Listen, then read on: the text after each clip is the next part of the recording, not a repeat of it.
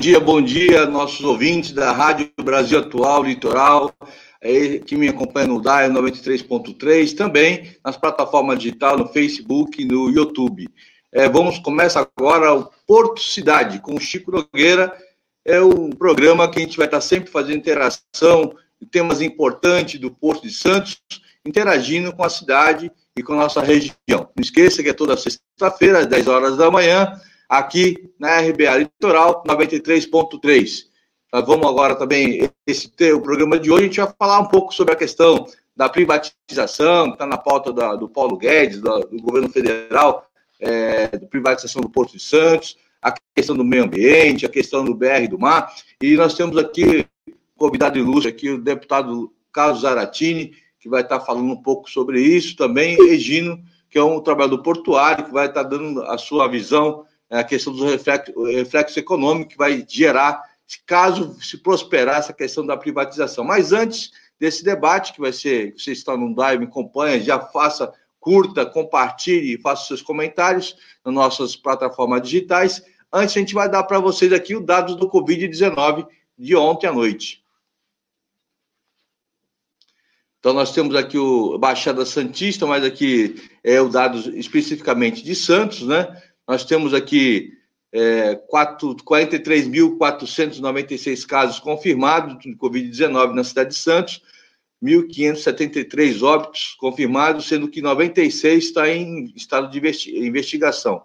Temos aqui 1.234 casos suspeitos, né, que está em investigação também, né, e internação aqui de UTIs, nós temos 217 é, internações, sendo 115 em UTIs, ou seja, a capacidade do TI está é, tá com 60%. Então, nós sempre lembrando que o lockdown realmente deu um resultado muito positivo, porque estava com a capacidade de 90%, chegamos a 92%, e hoje nós estamos caindo aí a questão da, é, do, dos leitos de UTI, muito embora temos que ficar alerta e vigilante. E o quadro aqui da vacinação das Santos, é, já foram vacinadas 202.026, e aí isso aqui representa que 29,3% da população já tomaram a primeira dose. É um número muito acima da média da, do, do estado de São Paulo também do nosso país.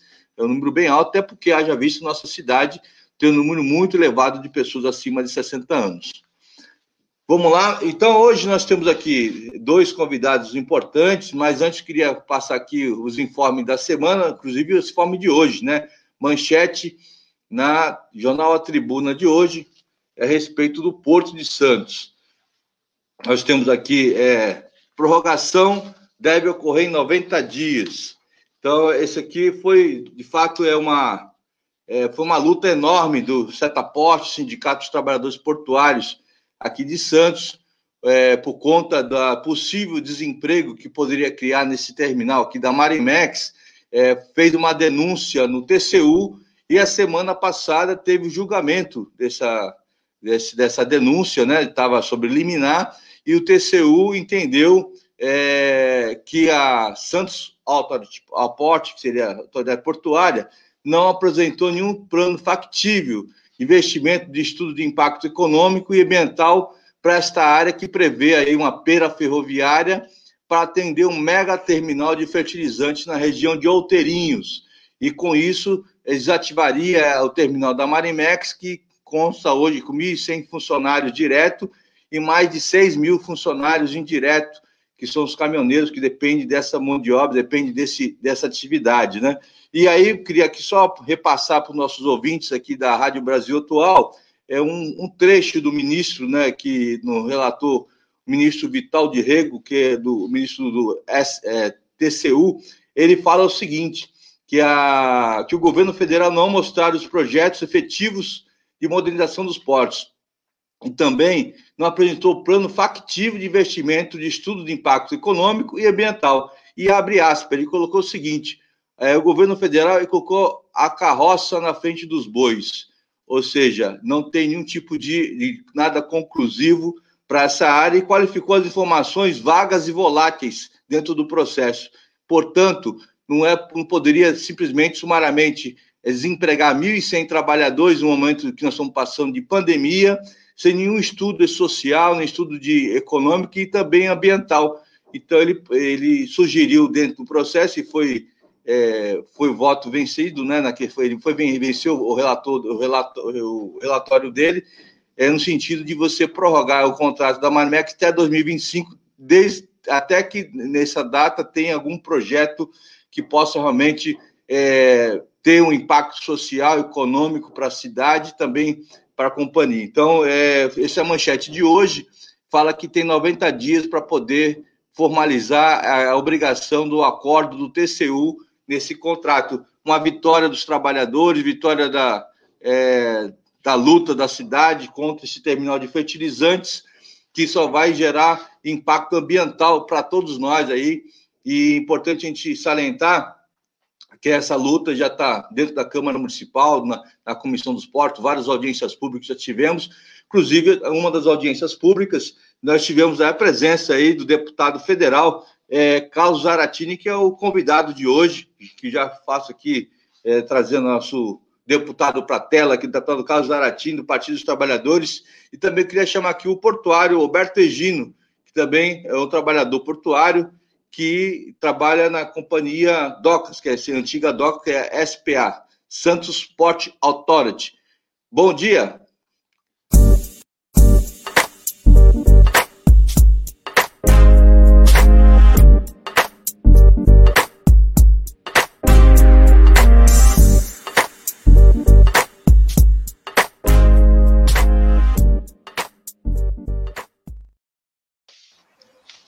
Bom dia, deputado. Tudo bem? Bom dia, Chico. Bom dia, Gino.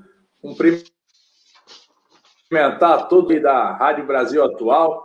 É um prazer a gente poder estar com vocês hoje aqui. Bom dia, Gino. Tudo bem? Como que tá? Abre o microfone aí. Oi. Bom dia, Chico. Bom dia, Zaratini. Parabéns aí pelo seu mandato. Bom dia a todos os ouvintes, internautas da Rádio RB Litoral 93.3. Legal, seja bem-vindo aí no programa Porto Cidade, o programa que a gente vai estar sempre interagindo com as cidades, problemas sociais, problemas econômicos, e sempre trazendo aqui informações de qualidade para os nossos ouvintes da RBA Litoral, na, no DAI 93.3 e também nas plataformas digitais, Facebook e YouTube. Já aproveita, compartilhe faça os seus comentários para que nós possamos propagar essa notícia de qualidade. Zara, nós estamos aí é, praticamente aí no começo do ano, só que a Câmara Municipal, a Câmara Federal lá está todo vapor, né? várias pautas bomba aí, posso elencar algumas aqui que nós é, com certeza vai afetar a cidade. Nós temos aí a própria privatização, que eu queria que você falasse um pouco sobre isso.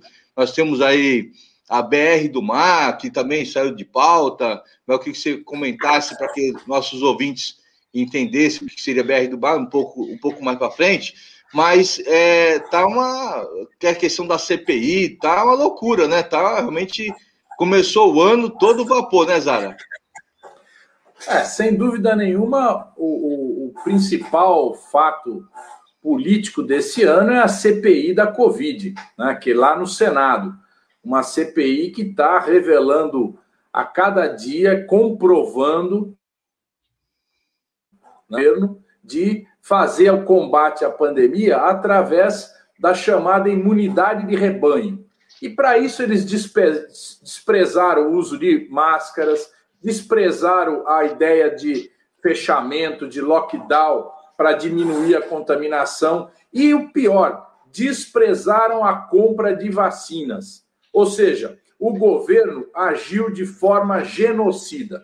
Para eles, o que, que eles queriam resolver? Distribuir cloroquina e todo mundo ficava tomando cloroquina e isso evitaria a expansão da pandemia. O que, que aconteceu? Nós estamos chegando a 500 mil mortes. Devemos chegar nos próximos dois meses, no máximo, um mês talvez, a 500 mil mortes, o que é um genocídio, e a responsabilidade tem nome e vai ser comprovada pela CPI. Portanto, o principal fato é esse. Mas, por outro lado, Chico, a maioria da base do governo, que o governo distribuiu tanto dinheiro para chamado tratoraço, né? Que é bilhões de reais, não é 3 bilhões, não, é muito mais que foi distribuído para aprovar a reforma da Previdência, criminosa, né? e para aprovar esses projetos, como agora esse projeto de licenciamento ambiental, que foi votado anteontem e ontem, né? e que vai permitir o arregaço aí com a, a, a, as, as propostas de licenciamento ambiental. E, em paralelo, vem caminhando os projetos de privatização.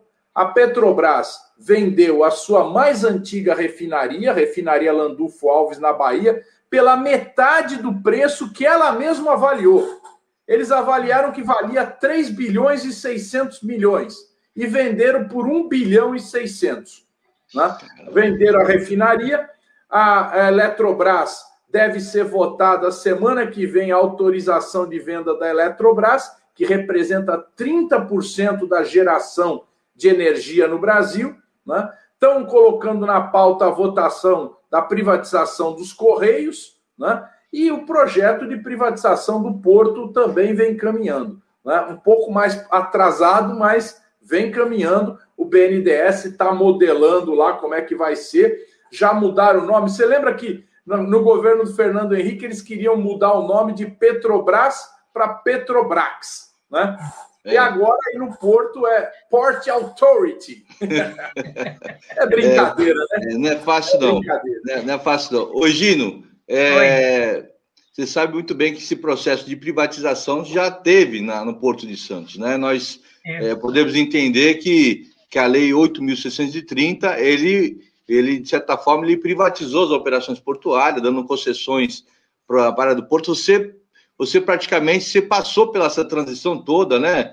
Teve muitas demissões dos trabalhadores portuários nessa área, naquela época, em 93, né? E hoje o Santos já é um porto privatizado, né? O Santos ele tem uma visão já do aquele porto do modelo nível mundial, que é o Landlord Port, que é, é, é um porto que tem a, a a questão da não administração, mas a operação compartilhada, público-privado, né? Eu queria que você falasse um pouco disso, que nessa época, em 93, quando foi privatizado dessa forma, já teve um prejuízo grande para a cidade, né? Os trabalhadores portuários. Oi, Chico. Então, é, o processo de privatização, é, na verdade, ele começou no governo Collor, já em 1991, quando teve a greve aqui dos portuários por aumento salarial, e ele mandou numa canetada só 5.382 portuários demitidos.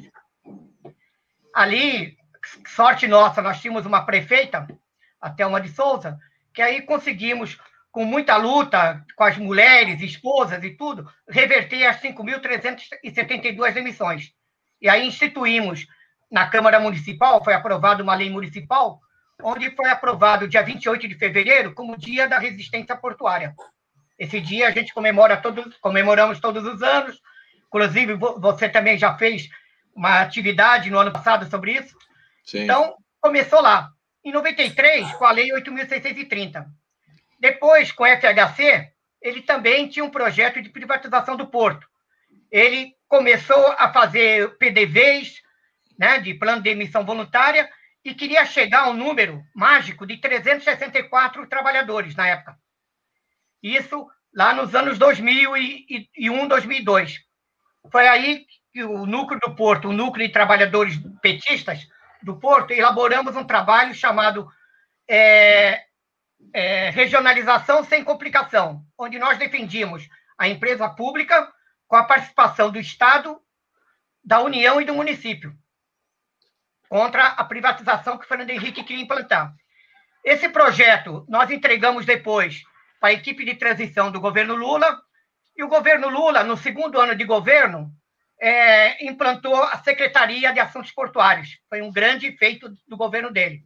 Né? Foi, um grande, foi um grande avanço, né? Um grande avanço grande na avanço. questão. Depois virou ministério, onde nomeou um, um ministro, Pedro Brito, que foi um grande companheiro dos trabalhadores, das empresas, do governo, teve uma grande atuação.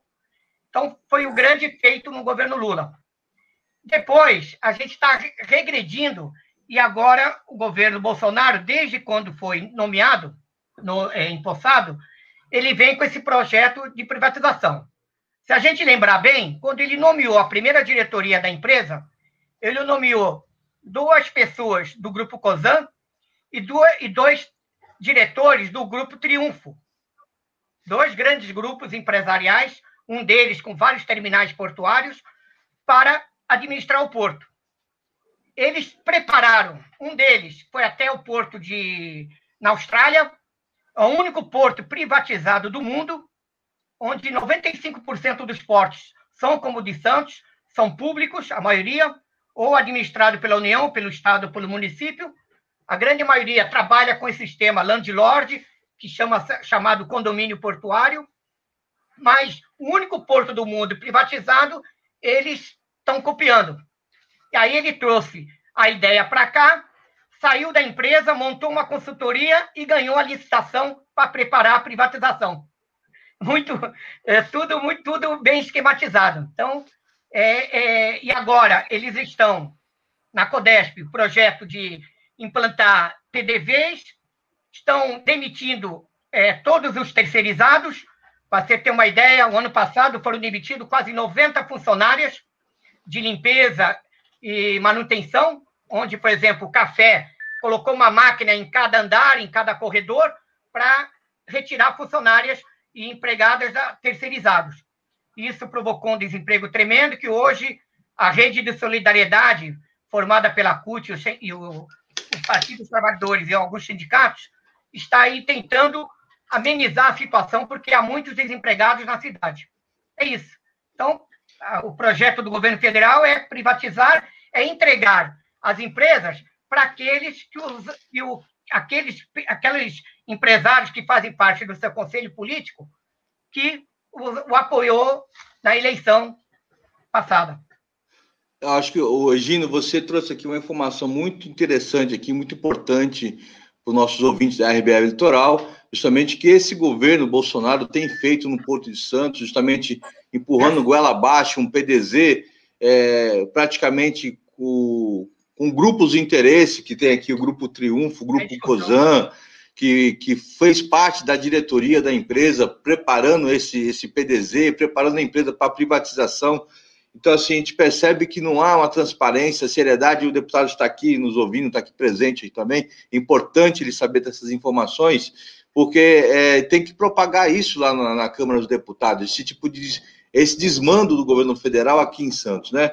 E nesse sentido, eu queria só complementando para poder puxar a pergunta aqui para o deputado, é, hoje também tem uma manchete no jornal é, a respeito da questão da é, que a companhia, que a autoridade portuária prevê autonomia, autonomia, é, independência financeira do governo federal. Então, a Porto de Santo prevê independência financeira da União. Está aqui no Valor Econômico, também está no Jornal Tribuna de hoje, né? Onde ele fala o seguinte: é, anunciando aí a, companhia Docas, a SPA, é, vem anunciando dados de lucros, né? Jornal aqui, tá, então em Santos, no nível nacional, que está dando lucro aí, o último trimestre, mais de é, 70 milhões de lucros aí que foi dado, e ela prevê independência financeira da União e propõe um cancelamento. Eu não sei até onde isso pode ser investigado, deputado, tu propõe um cancelamento de 238 milhões de despesas orçamentárias já empenhadas pela União, que seria é, devolvida né, pela, pela companhia para o governo federal, e logo de cara já foi encaminhado 10,6 milhões, já foi devolvido para o, governo federal, um valor já tinha sido empenhado, né? E prevê aqui várias obras na, na cidade, em torno de 2 bilhões de obras, inclusive planejamento do BNDES é um paradoxo enorme, né? porque a, a, o governo tem, tem colocado em pauta o Paulo Guedes é, a privatização de empresas, como você já citou aqui Petrobras, Eletrobras, mas o Porto de Santos dando lucro, é, é privatizar para quê? É para atender esses grupos econômicos que foi aqui conversado e denunciado aqui pelo Alberto Gino, trabalhador portuário, que vem colocou, colocou que esses diretores vieram da iniciativa privada e agora preparando a empresa para privatizar. É isso mesmo, deputado? Olha, Chico, a, a, essa questão, você vê o lucro que a, o Porto de Santos obteve demonstra claramente que o porto é uma, é uma, é uma atividade econômica muito lucrativa. E mais lucrativa ainda no momento em que as commodities, os produtos de exportação, da área agrícola principalmente, estão numa grande alta e o dólar muito elevado. Então você vê que o lucro ele apareceu, né? Ele apareceu e olha, não precisa de uma grande administração, né? Porque esses caras não estão fazendo nada. Então, o que precisa efetivamente é olhar o interesse nacional, o interesse do Brasil. Um porto, ele tem que ser público para permitir todos os agentes econômicos utilizarem. À medida que o porto cai na mão de uma empresa que tem interesses comerciais, né, e que esses interesses hoje estão todos interligados. Então, tem interesse das grandes empresas do agronegócio, tem interesse das grandes empresas no transporte ferroviário, e aí tem interesse das grandes empresas que fazem o, o comércio internacional, as grandes eh, trades e as grandes transportadoras internacionais. Esses interesses vão se integrando e quem é que fica para trás? Fica para trás o interesse das pequenas empresas, de quem não está nesse grande conglomerado, né, que não vai conseguir espaço para exportar ou importar os seus produtos, né, e fica de fora os interesses nacionais, que uma atividade econômica tão importante e lucrativa deveria estar na mão do governo, né? porque é uma atividade pública. Né? Então, essa situação nós vamos ter que lutar muito. A gente está lutando muito contra esse, essa ideia de privatização do porto, porque não vai trazer benefícios nem para o Brasil, nem para a cidade de Santos. Porque, vê bem, é um porto aí em Santos que está incrustado numa região metropolitana. Né? E isso tem repercussões enormes, inclusive ambientais. Agora, com essa lei que foi aprovada na Câmara, ainda precisa ser votada no, no Senado, que é a lei de, de, de licenciamento ambiental, é, o porto vai poder, as empresas no porto vão poder fazer o que quiserem aí, porque elas vão poder aderir, apresentar o seu projeto através da internet, né? E pode ser considerado como uma, uma execução de uma melhoria que não precisa de licenciamento prévio. Né? Então, basta declarar o que ela pretende fazer e, e, e o licenciamento. Então, está automaticamente concedido. Então, é um absurdo. Vai prejudicar enormemente a vida do povo de Santos, da região toda, né? e, e ter um prejuízo econômico muito grande para a economia brasileira. O deputado, eu acho importante você falou isso, e puxar um gancho aqui para o Gino também fazer um comentário.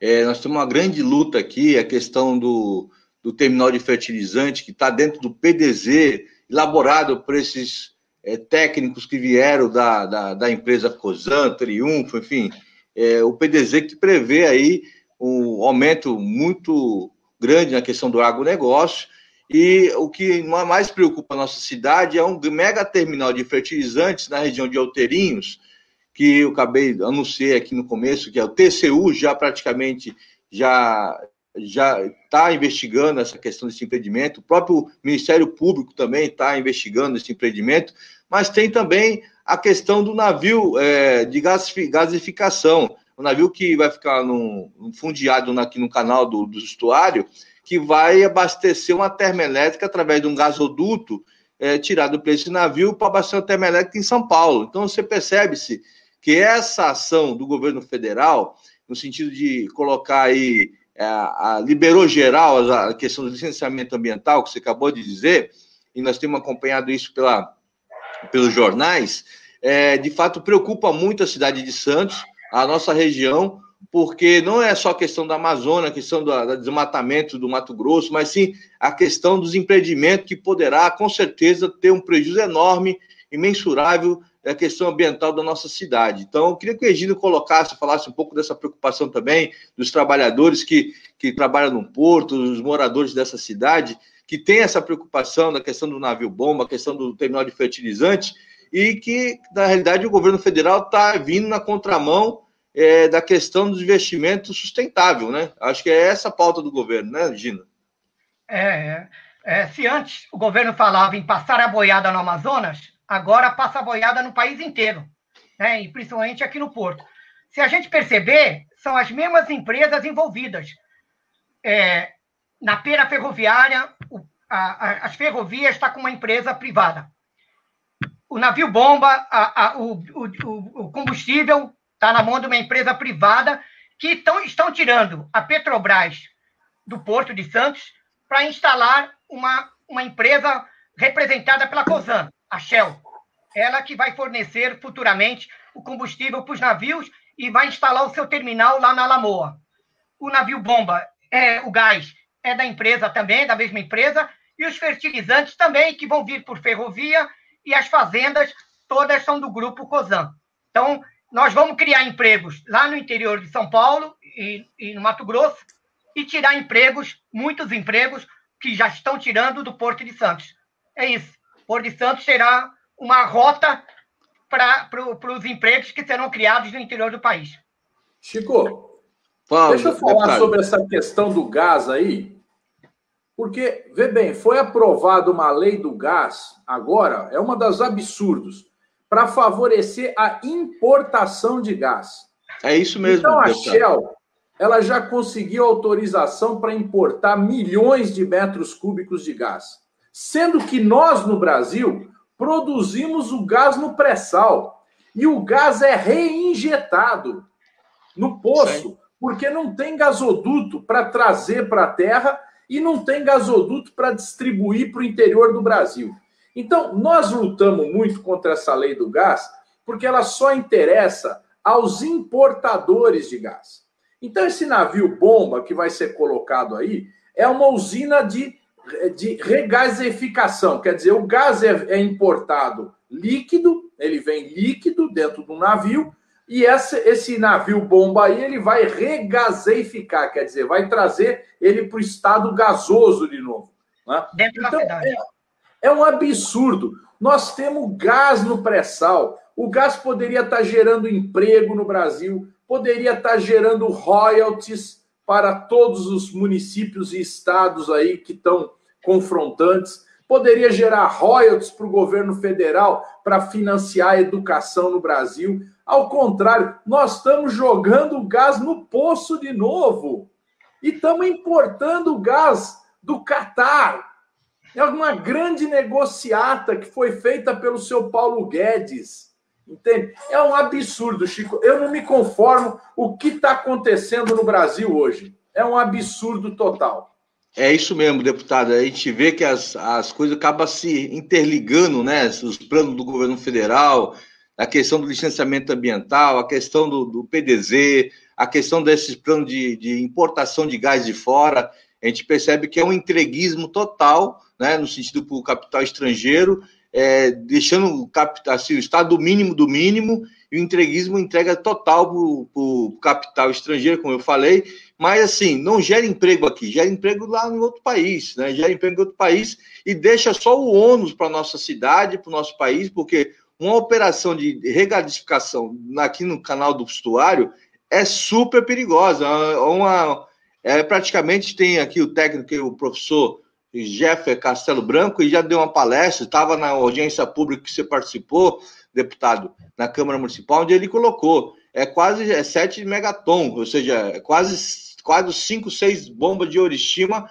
se acontecer um acidente aqui, não tem nenhum tipo de, de compensação ambiental que, que vá compensar um, um risco desse para a cidade. Então é importante que a gente fale aqui e fale os planos do governo federal de cada vez mais deixar as cidades em risco e, e simplesmente por conta da, do entreguismo mesmo, entreguismo mesmo. Eu queria que o, você falasse, é, deputado, essa questão do, do, da, do licenciamento ambiental que você falou, que é importante que ainda está tramitando, já passou na Câmara o texto base, né? No, e você, eu percebi que essa semana também o, o regimento interno da Câmara também é, acabou engessando a oposição de, de, encaminhar, fazer emendas. Queria que você falasse um pouco sobre isso, é, mas a gente vai fazer um intervalo rapidamente aqui. Logo depois do intervalo você responde, tá ok? Aí, sobre essa questão do, da, do engessamento da Câmara, de você, a oposição não ter é, tempo suficiente para defender e colocar sua, uh, seus questionamentos dos projetos do governo federal. Então, vamos para um breve intervalo, já voltamos já.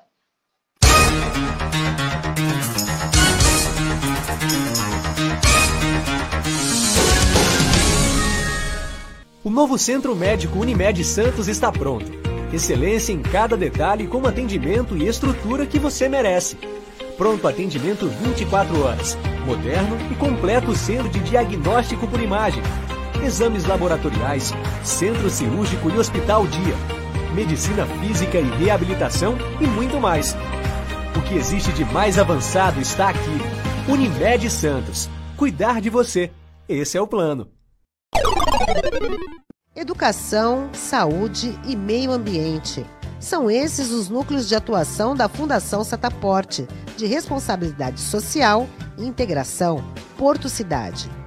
Com os projetos sociais, tiramos as crianças da rua, ocupando tempo livre com esporte.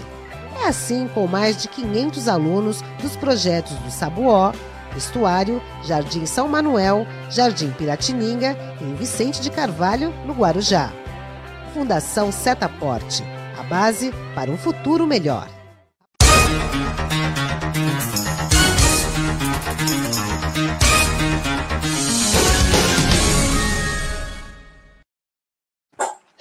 Voltamos aqui ao programa Porto Cidade com Chico Nogueira eu estava aqui com o deputado Zaratini, Carlos Zaratini, e também Alberto Gino, trabalhador portuário, falando aqui sobre a questão da privatização, meio ambiente, vários temas importantes do que é referente a Porto Cidade.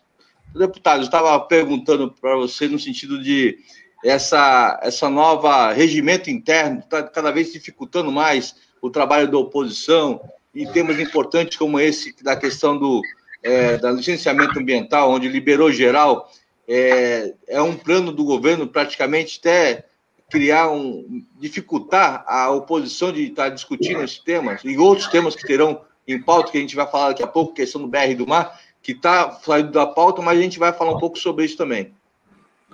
Exato, Chico. O governo conseguiu, através do Arthur Lira, né, que é o presidente da Câmara, fazer uma alteração muito forte no regimento de forma a diminuir os espaços da oposição.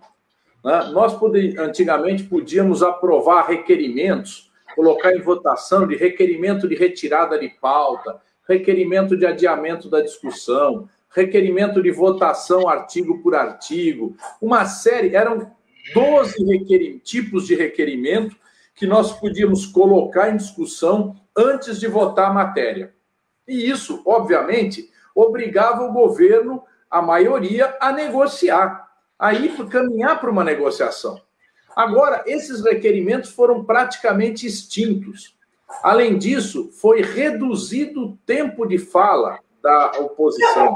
Agora, por exemplo, as sessões, que elas duravam quatro horas, podendo ser prorrogadas por mais uma hora, elas não têm mais limite. Isso quer dizer o quê? Que a, a, a comunicação das, dos líderes, aquela fala mais longa que os líderes fazem para fazer uma análise de conjuntura, isso não vai poder ser feito uma vez em cada sessão. É, quer dizer, a sessão agora ela não tem limite, então você só vai falar uma vez durante todo o dia. Né? Isso se o presidente não suspender a sessão para continuar num outro dia. Então você vê, Chico, estão reduzindo totalmente os espaços da oposição. Agora, é. o mais interessante é que no mesmo dia que eles aprovaram esse novo regimento, né, saiu uma pesquisa em que está em primeiro lugar o Lula. Né? O Lula, depois de ter ficado preso 580 dias, depois de ser massacrado pelo Jornal Nacional e pela Globo e toda a grande mídia por anos a fio.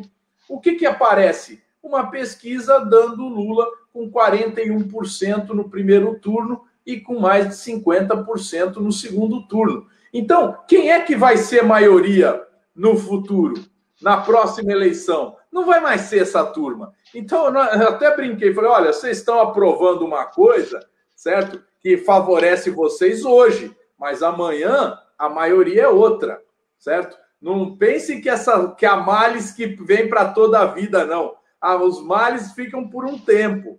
Então, nós vamos dar uma virada aí, viu, Chico? Eu estou muito confiante que o povo brasileiro já percebeu o que, como é que a banda toca no governo Bolsonaro e toca para os poderosos, para os grandes empresários, para o capital internacional. A banda não toca para o povo que precisa de auxílio emergencial, não.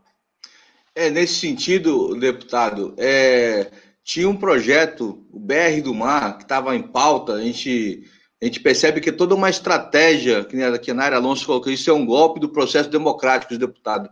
Com certeza, é, esse, é, a gente tem percebido que essas estratégias do governo federal, justamente para colocar em pauta projetos que, de fato, vai é, contra dos interesses comerciais deles. Né? Então, por exemplo, BR do Mar, fez uma grande propaganda ao governo federal aqui em Santos, que o BR do Mar seria maravilhoso, que estava na, na pauta de urgência, teve a mobilização dos caminhoneiros, porque de fato isso vai prejudicar milhares de caminhoneiros é, nessa questão é, do BR do Mar.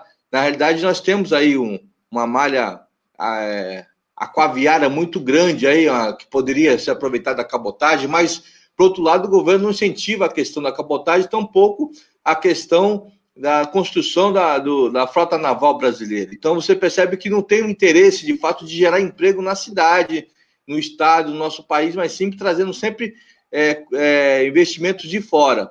E aí o BR do Mar ia atender justamente a questão dos armadores, no sentido de buscar a cabotagem, e isso ia tirar muitos caminhoneiros da, da, da, da estrada, com certeza na cadeia produtiva ia prejudicar uh, as metalurgias, e os empresariados na área metalurgia não perceberam disso, que isso é, é, ia fabricar menos caminhões? Será que isso não está na pauta do dia?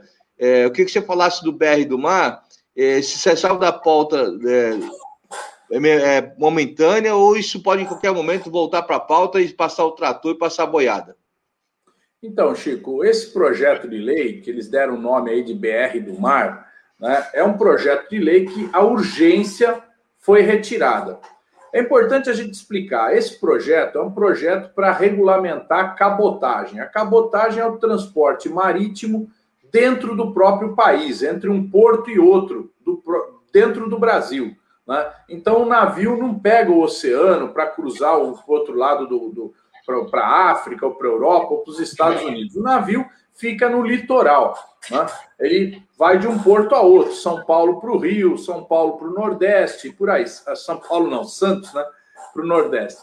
Então, é, esse, esse projeto, ele propõe que uma empresa estrangeira possa operar cabotagem. Né? Então, imagina que, quais são as empresas que vão vir operar cabotagem. Segunda coisa, o navio não precisa mais ser de bandeira brasileira pode ser de qualquer outro país. E terceiro, a tripulação do navio não precisa ser mais nacional, de brasileiros. Pode vir tripulação estrangeira. O que, que significa isso? Nós não vamos ter fabricação, a indústria naval que já está no bico do corvo vai acabar de ir para o buraco, certo? Então nós não vamos ter produção de navios para cabotagem aqui no Brasil, porque o navio vai vir de fora. Segundo, não vai gerar emprego. Não vai ger... Tem que avisar os marítimos aí que não vai gerar emprego nenhum para eles. Nenhum, zero. Porque eles vão trazer trabalhadores vietnamitas, trabalhadores chineses, que ganham menos do que o trabalhador brasileiro. Essa é a verdade. Né? E aí, ainda por cima, vai prejudicar o transporte de caminhões no Brasil. Né? Porque a concorrência é desleal. Essas grandes empresas internacionais de transporte marítimo, elas vão entrar com um preço lá embaixo. Então, primeiro, quem se ferra? Se ferra o autônomo, né? o transportador autônomo, o caminhoneiro autônomo. Esse não vai aguentar de jeito nenhum esse preço. E, em segundo lugar, as próprias empresas de transporte de caminhões também vão perder espaço. Então, é uma concorrência desleal né, que está sendo proposta. Esse projeto, Chico, ele não foi votado ainda exatamente por conta dessa reação dos caminhoneiros. Né? O Bolsonaro, ele lembra muito bem, né? os caminhoneiros deram apoio maciço ao Bolsonaro. E olha só, Chico, verdade, verdade. é exatamente esse governo que teve o apoio dos caminhoneiros que hoje está sacrificando o caminhoneiro caminhoneiro está pagando um diesel absurdo, absurdo. Né? O caminhoneiro está tendo que pegar um frete que é controlado imposto goela abaixo por um valor lá muito baixo, muito pequeno, pelas grandes empresas. E o senhor Tarcísio, que era, se apresentava, ministro Tarcísio, como amigo dos caminhoneiros, é um algoz dos caminhoneiros. É um algoz. Sabe o algoz? É aquele cara que bota a forca no pescoço do enforcado. Essa é a verdade. Verdade. Ô, Gino, me fala aí, comenta um pouco aí essa questão da precarização do mercado de trabalho que já ocorre aí no Porto de Santos, desde a 8630, e essa questão do BR do Mar, nós sabemos que, que na cidade tem muito trabalhador caminhoneiro que depende dessa mão de obra, depende desse sustento, pessoas que vêm de fora também. É, qual a tua opinião hoje nessa questão do BR do Mar? Então, como o deputado já falou, é, eles querem incentivar a cabotagem com navios estrangeiros, tripulação estrangeira, quer dizer, os brasileiros não terão direito ao emprego, não terão direito a fazer esse trabalho. Diferentemente do governo Lula. No governo Lula, o nosso diretor comercial da época, excelente diretor Fabrício Perdomênico, fez, deu um desconto na tarifa para cabotagem. O governo Lula incentivou a fabricação de navios. Cidades como Niterói teve um boom de crescimento enorme, com empregos, com estaleiros trabalhando a todo vapor, onde a cabotagem incentivava navios brasileiros fabricados no Brasil, tripulação brasileira, é, é, desconto nos portos para, para mais incentivo à cabotagem, ao contrário do que eles querem fazer. Então, é, isso tudo vai contra o Estado brasileiro. Eles, é, é incrível. Eles foram eleitos para governar o Brasil, mas eles governam para outros países. Eles, eles, o tempo inteiro eles lutam contra o próprio país. É, é um negócio absurdo, é loucura. É um retrocesso, né, Gino? A gente percebe, viu, viu deputado Gino, é, aqueles que estão nos ouvindo aqui na RBA Litoral, vi aqui uma, uma manifestação de um ouvinte que meu marido é caminhoneiro, está sem emprego, enfim, está difícil aqui, ó. Ele está falando da questão do. Está difícil, cada vez mais difícil a questão do emprego do caminhoneiro autônomo. E com esse projeto BR do Mar, com certeza não vai gerar emprego para o marítimo, não vai gerar emprego aqui na região. E a gente percebe cada vez mais, a gente tem aí, é, não tem investimento nas estradas, porque né, os, os caminhoneiros, eles tem uma reivindicação na melhoria das estradas, não tem investimento, diferente você falou do governo Lula, que teve vários investimentos nas estradas brasileiras, que eu acho que tem que ter um equilíbrio, né, deputado? Eu acho que o equilíbrio da matriz de transporte não pode ser muito nem o céu nem a terra. Não pode ter tudo que nem. Tá tudo ferrovia. Que é, o plano do governo é ter tudo ferrovia. E tiver tudo na cabotagem, vai acabar sumir, vai ser extinta a função de caminhoneiro no nosso país.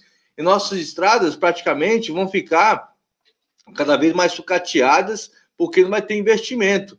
E aí a minha preocupação, deputado, acho que você é deputado do nosso estado de São Paulo, e eu tenho dito aqui, tenho me preocupado bastante essa questão do nosso estado de São Paulo, que é um estado que é praticamente um estado industrializado, um estado que praticamente é, um terço da balança comercial se, se passa por aqui. A gente tem percebido que as indústrias paulistas vão perder muito nesses planos do governo federal, no sentido do Porto de Santos ser um porto de commodities, um porto que vai, vai de fato, vai, vai só atender o agronegócio e os produtos de, de valor agregado, cada vez mais vai ficar distante do, do, do Porto de Santos e da, e, do, e da cidade de São Paulo, do, do município, do, estado de São Paulo, que são que fabrica várias coisas, e aí a gente está perdendo geração de emprego também no interior de São Paulo, no ABC Paulista, a gente percebe que as indústrias estão cada vez se enxugando, diminuindo, indo, indo importar, exportar é, seus produtos em outros estados que tem uma tarifa é, ICMS mais barata e também vai ter o incentivo de um porto que vai dar conta da sua carga. E aqui eu percebo, se vir cabotagem, Porto de Santos vai ser um grande hub port e as cargas vão daqui para o Brasil todo através de transporte de aquaviário. E nós vamos atravessar praticamente toda essa, essa malha aí, essa parte é, aquaviária, sem fazer a transição com o estado de São Paulo. Então, o estado de São Paulo vai ficar isolado. A gente vai ter um porto aqui só para atender o agronegócio, da exportação, e os produtos importados que vêm muitas vezes peças para poder fabricar carros, vai ser exportado por onde? Por onde que vai ser exportado? Né? Então, eu queria que você falasse um pouco da, do prejuízo do Estado de São Paulo nesse novo plano que o governo tem feito aí, Porto de Santos, um porto de commodities, um porto que não tem nada de valor agregado e cada vez mais dificultando é, a entrada de, de contêineres aqui na cidade. Olha, Chico, primeiro a gente tem que ver o seguinte: a matriz de transporte ela tem que ter uma lógica, certo? Se eu vou transportar um produto de baixo valor agregado, como minério de ferro, como grão de soja, que é baixo valor agregado a uma distância muito grande, eu tenho que ter o transporte ferroviário. Se eu vou transportar um produto industrial que é de alto valor agregado, eu tenho que transportar rápido, então eu preciso do caminhão a curtas distâncias, né? Ou quando é uma distância muito grande, o avião, né? Que justifica, por exemplo, a Zona Franca de Manaus ter lá um grande aeroporto comercial, que é o aeroporto de Manaus, porque lá saem produtos eletrônicos que de alto valor agregado. Então essa matriz de transporte ela tem que ter uma lógica. O Porto de Santos é um porto que foi construído e se desenvolveu para produtos industriais. Né? Por quê? Porque nós temos uma grande região industrial aqui na região metropolitana de São Paulo e também no interior. Se você for ver a região de Campinas, Ribeirão Preto, são regiões Piracicaba, Sorocaba, são regiões que você tem desenvolvimento industrial. Vale do Paraíba nem se fala. Né? Então, o Porto de Santos ele não vai ter espaço para exportação desses produtos industriais, que são importantíssimos. Então, nós precisamos de um porto né, que atenda a indústria de São Paulo. Né? E esse porto, hoje, de Santos, está se dedicando ao agronegócio. Quando você veja só, Chico, está sendo criada uma ligação da Amazônia, né, do norte do Brasil, com o Pacífico. Essa ligação, ela vai tirar um monte de carga que vai para a China, vai tirar daqui do, do Porto de Santos. Outras ligações estão sendo feitas para o Porto do, do Maranhão, né, para portos do Nordeste, que ficam mais próximo dos Estados Unidos e da Europa. Então, essa esse produção agrícola, que hoje vem lá do Mato Grosso, do Mato Grosso do Sul, passa pelo estado de São Paulo e chega no Porto de Santos, cada vez mais ela vai direto para o norte ou para o Pacífico, certo? Então o Porto de Santos vai perder essa carga muito em breve. Então o Porto de Santos ele tem que se dedicar, no nosso modo de ver, à indústria, certo? Ele tem que se garantir como a indústria. E nós temos que e o governo, o governo federal, não pode ser esse governo do Bolsonaro que está arrasando a indústria brasileira. Tem que ser um governo que desenvolva a nossa indústria, porque a indústria gera emprego e gera emprego de maior qualidade, com melhores salários para o nosso povo. Né? Nós não podemos ser um país exportador de minério de ferro, exportador de petróleo cru, nós não podemos ser um, um país exportador só de soja, algodão nós temos que ser um país exportador de produtos industrializados. Esse que tem que ser o objetivo nosso, entende? Para gerar emprego no país e emprego de qualidade. Eu não tenho dúvida, deputado. Eu acho que é uma grande luta nossa aqui da Baixada Santista. Nós aqui na Câmara Municipal temos trabalhado bastante nesse sentido de se criar é, um, essa ligação com o Planalto, no sentido de é, até aproximar mais as indústrias paulistas do Porto de Santos, indústria de transformação. É, só para ter um dado, deputado, por exemplo, a gente exporta aqui milhares e milhares de toneladas de café para a Europa, e aí que acontece? O, o, café brasileiro ele vai para a Alemanha e lá ele faz todo o trabalho é, de industrialização e fazer a exportação para a Europa. É a mesma coisa com a soja. A nossa soja vai para a China e lá industrializa e manda para o mundo todo. Então, nós precisamos fazer um processo de industrialização é, para que possa gerar emprego no nosso país. Eu acho que é importante Exato. salientar isso. Eu queria que o Edino falasse um pouco é, sobre isso, que é, é, a respeito do emprego aqui da, da região, daqui da Baixada Santista. É, é, Chico, você falou do café. Realmente, a Alemanha é um dos maiores exportadores de café solúvel do mundo, sem ter nenhuma produção de café. É, é coisa de, de loucura mesmo.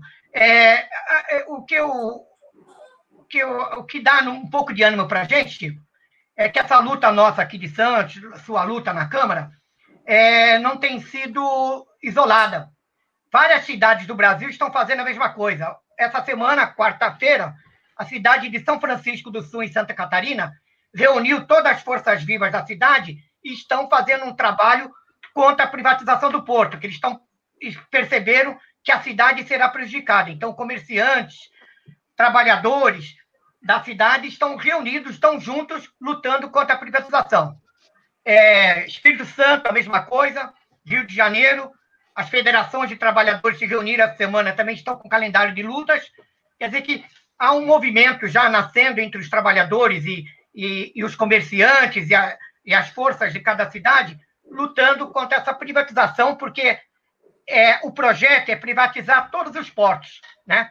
começando por Vitória, Rio de Janeiro, Santos, São Francisco, Itajaí, que vai muito bem, que é municipal, que sempre deu, rendeu lucros para a cidade, também querem privatizar. Então, isso tudo é um projeto que, graças a Deus, acho que os trabalhadores e, e as forças da, de cada cidade estão se mobilizando contra isso. É uma questão de sobrevivência, sobrevivência. sobrevivência da indústria, da indústria do nosso país, a geração de emprego. E a gente falando de sobrevivência, no começo do programa, ouvinte da Rádio Brasil Atual, deputado falou a questão que mais está pegando nesses momentos é a questão da CPI do Covid-19. E ontem teve lá o representante da Pfizer falando um pouco da, da, do, a negociação que se travou no governo federal desde o ano passado, e nós estamos lutando aqui, deputado, para a vacinação dos trabalhadores portuários, não só aqui de Santos, mas do Brasil todo, que é uma categoria que está na linha de frente, está direto ligado com tripulações estrangeiras, que foi a porta de entrada do Covid-19. E aí eu queria a sua opinião, deputado, que o que nós vimos ontem foi uma vergonha na, na, na, na CPI da, do Covid lá, é, onde os, os senadores, muito precisamente, pegando informação da irresponsabilidade do governo federal de não ter comprado vacina e ter já imunizado milhares de brasileiros, no sentido de hoje, de repente, os trabalhadores portuários teriam já essa imunização. É, eu queria que você comentasse um pouco isso, estamos já indo para o final do nosso programa, só para a gente fazer um, um comentário para os nossos trabalhadores portuários que estão nos ouvindo e estão nos assistindo, a importância é, é, que poderia ter sido é, a compra antecipada dessas vacinas. Olha, ontem ficou muito claro, né? O diretor da Pfizer, do, do, da América Latina, deu um depoimento onde ele deixou muito claro aquilo que já vinha sendo falado, né? Que foi feito ofertas para o governo brasileiro, ofertas especiais, né? E que essas ofertas não foram aceitas pelo governo. Né? E o resultado disso é o atraso na vacinação. Agora nós estamos vivendo uma situação horrível, porque o, o, o, não chegou o insumo da China, o Butantan vai parar a produção e, consequentemente, vai parar a vacinação. Então, é uma irresponsabilidade gigante. Além disso, o governo se nega a quebrar as patentes das vacinas. Olha, isso é muito importante. A quebra da patente, ela permitiria tanto que o Instituto Butantan como a Fiocruz estudarem a vacina e fazerem não só uma vacina para esse tipo de vírus, como utilizar essas vacinas para outros tipos de vírus que vão surgir, que vão surgir derivações desse vírus. Então, a, o, o, governo fala: não, mas isso não resolveria nada. Nós vamos demorar seis meses para produzir uma vacina. Bom, tudo bem, mas o fato é o seguinte: daqui seis meses, alguém acha que vai melhorar essa situação? Chico, você tem esperança de que vai melhorar essa situação? Então, se quebrar a patente, em seis meses, o Butantan e a Fiocruz vão estar tá produzindo os insumos aqui no Brasil. E nós vamos ter a possibilidade de ficar independentes. Nós não vamos depender da China, da Índia, dos Estados Unidos, de ninguém. Vamos poder produzir a nossa vacina aqui no Brasil. Mas o governo é um governo absolutamente genocida. Né? Quanto à questão dos marítimos, eu quero dizer a você, Chico, nós. Porto... Estamos... Marítimo, marítimo e portuários. Marítimos e portuários. Nós fizemos um projeto que está lá, já começou a votar, Mas o Arthur Lira, a mando do governo, suspendeu a votação desse projeto. Nesse projeto está incluídas várias categorias que deveriam ter prioridade, como, por exemplo, os marítimos e portuários e também o pessoal do transporte, caminhoneiros, né? o pessoal do transporte público, dos ônibus, do metrô, dos trens, né? uma série de. O pessoal da limpeza de hospitais. Eu tive aí com a Paloma, do Sindicato da Limpeza de Cubatão, e, incrivelmente, ainda não tinham sido vacinados exatamente os trabalhadores da limpeza dos hospitais. Quer dizer, quem é que vai limpa o respiradouro? Esse que limpa o respiradouro, que está contaminado de Covid, não está sendo vacinado, Chico. É brincadeira. Né? Então, nós precisamos priorizar os trabalhadores que estão mais expostos ao vírus. O projeto está lá, começou a votação num dia, não terminou porque teve divergências, e o presidente não colocou na pauta novamente. É um verdadeiro absurdo, Chico, que nós estamos vivendo na Câmara dos Deputados, viu? É lamentável tudo isso que está ocorrendo no nosso país, o entreguismo total, a falta de, de responsabilidade na questão da saúde, o descaso é, do governo federal na questão do distanciamento, da compra de vacina, e o trabalhador portuário tem sofrido bastante com essa questão da imunização, e tem várias manifestações nível eh, municipal, nível nacional. E a gente fala, e sem contar também o próprio comerciante, que esse, como você mesmo disse, deputado, essa questão falta de insumos, se abre e fecha, abre e fecha, cada vez mais perde mais emprego no comércio. Esse é uma grande responsabilidade do governo federal que não comprou nem fez a, é, a lição de casa para que pudesse imunizar os trabalhadores e trabalhadoras para poder realmente é, estancar essa propagação do vírus. Nós estamos indo já para o final do nosso programa. Eu queria que o Gino fizesse suas considerações finais aí, é, do programa. E já desde já, já agradeço o Egino, agradeço o Carlos Zaratini, deputado, excelente ter aqui participação no Porto Cidade, é, aqui na Rádio Brasil Atual Litoral. Egino, por favor. Quero mandar um abraço a todos os ouvintes da RBA Litoral 93.3, os internautas. A você, Chico, excelente programa. Muito obrigado pelo convite. Deputado Zaratini, parabéns pelo mandato. Você nos representa e até a próxima. Muito obrigado por, pela participação. Zara. Obrigado, Gino. Queria agradecer ao Gino, né, companheiro de luta aí, sempre presente nas lutas. Agradecer a você, Chico, agradecer, agradecer a Rádio Brasil Atual aí pela, por esse espaço. E a gente, olha, vamos, vamos ter que denunciar muito essas coisas, porque o que está acontecendo de errado no Brasil é impressionante, sabe? E a propaganda do bolsonarismo, eles querem apresentar como um governo maravilhoso. O país está derretendo, Chico.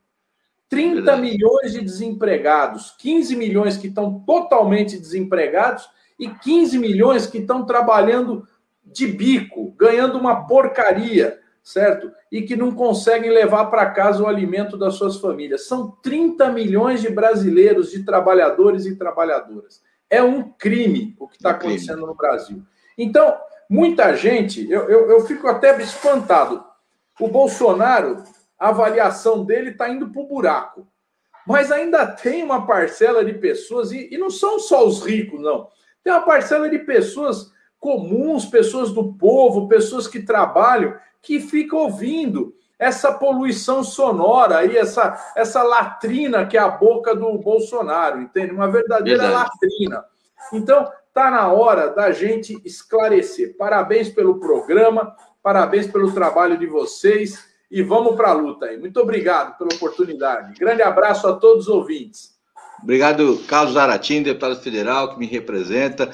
Roberto Gino, você que ficou aqui até agora, nossos ouvintes, nossos internautas, um grande prazer estar com você na sexta-feira, às 10 horas da manhã, Porto Cidade, com Chico Nogueira. Ficamos com, nesse programa. Até o próximo programa. Muito obrigado. Um forte abraço, um beijo no coração. Tchau.